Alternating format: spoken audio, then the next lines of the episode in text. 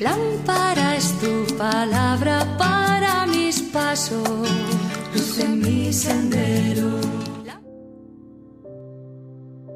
Del Evangelio según San Lucas capítulo 6 versículos del 1 al 5. Un sábado Jesús atravesaba unos campos de trigo.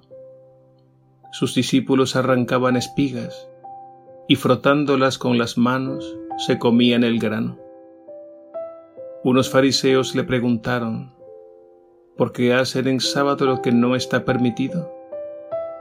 Jesús les replicó, ¿no han leído lo que hizo David cuando él y sus hombres sintieron hambre?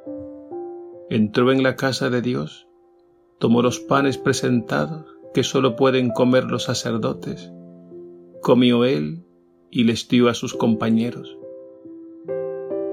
Y añadió, el Hijo del Hombre es Señor del sábado. Palabra del Señor. Gloria a ti, Señor Jesús.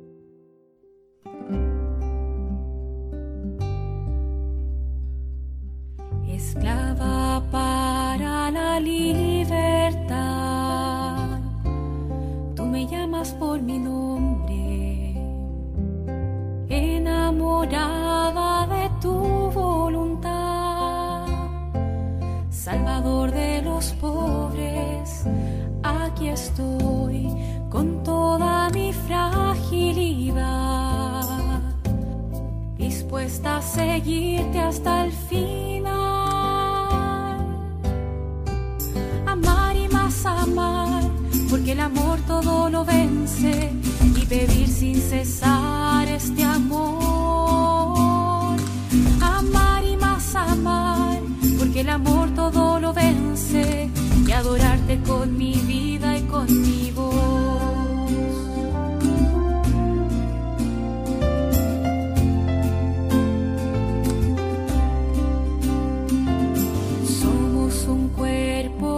en misión al servicio de tu reino. Fiel es Jesús, despierto el corazón al dolor de tu pueblo. Aquí estoy con toda mi fragilidad, dispuesta a seguirte hasta el final.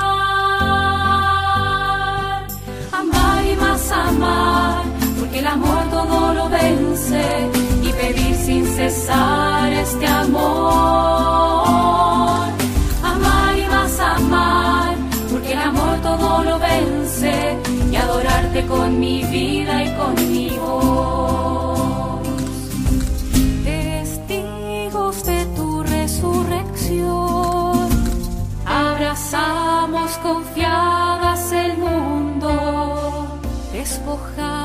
Despojadas y pobres, queremos vivir solo para amar. Con toda la iglesia marchamos, Señor, peregrinas en la historia, signo y promesa de tu comunión. Dios de misericordia, aquí estoy con toda mi fragilidad, dispuesta a seguirte hasta el final.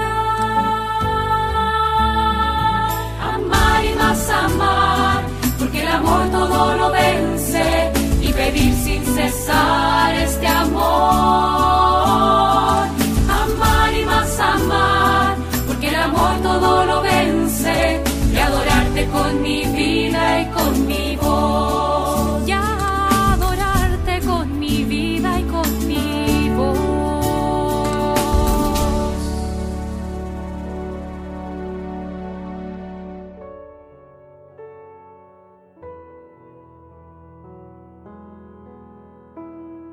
Jesús es criticado porque sus discípulos que tenían hambre se pusieron a recoger espigas, cosa que estaba prohibido en sábado.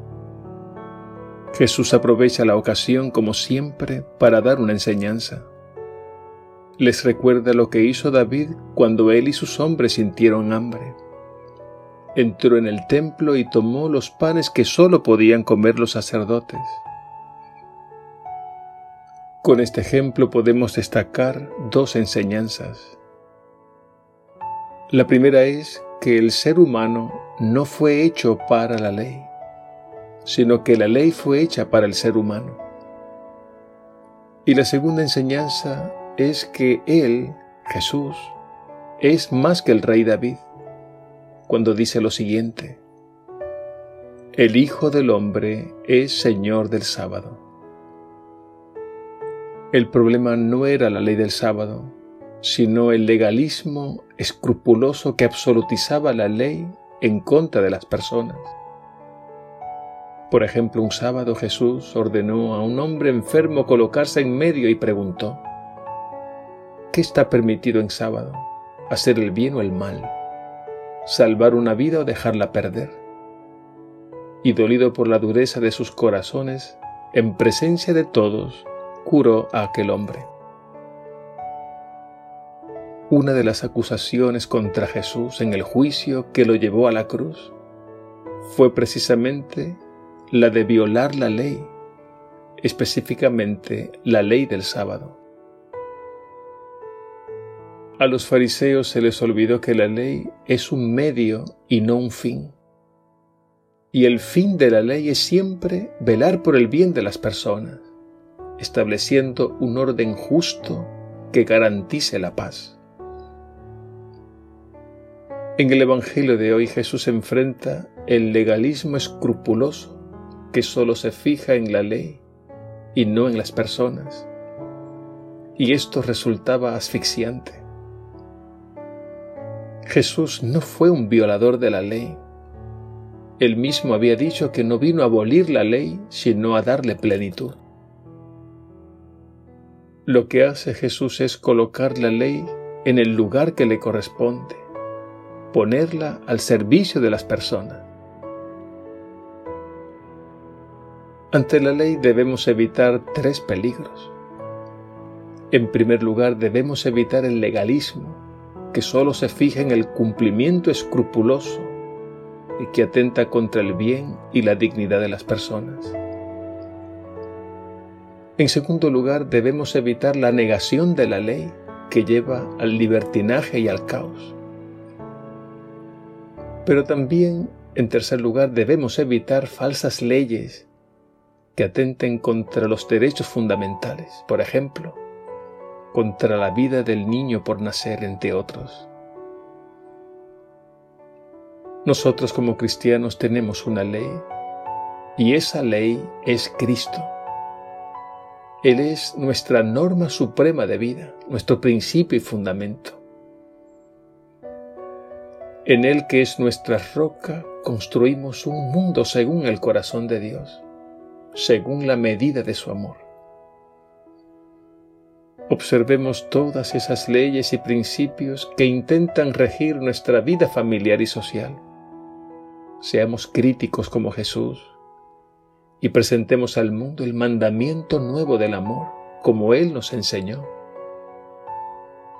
De este modo construiremos un mundo fundamentado en el bien, la verdad, la justicia, y el respeto absoluto a la vida humana.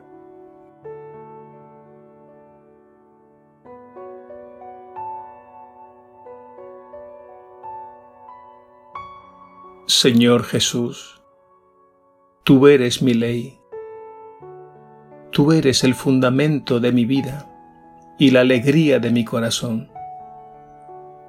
Y no quiero otra cosa que seguir tus pasos y hacer de tu Evangelio mi mapa de ruta. Danos tu Santo Espíritu para vivir el mandamiento nuevo de tu amor en nuestros corazones y que lo extendamos por el mundo entero. Y gracias Señor, porque tú siempre nos precedes, nos sostienes y acompañas y porque llevarás a feliz término la obra grande de la nueva creación, en la que habitarán para siempre el amor, la justicia y la paz. Amén.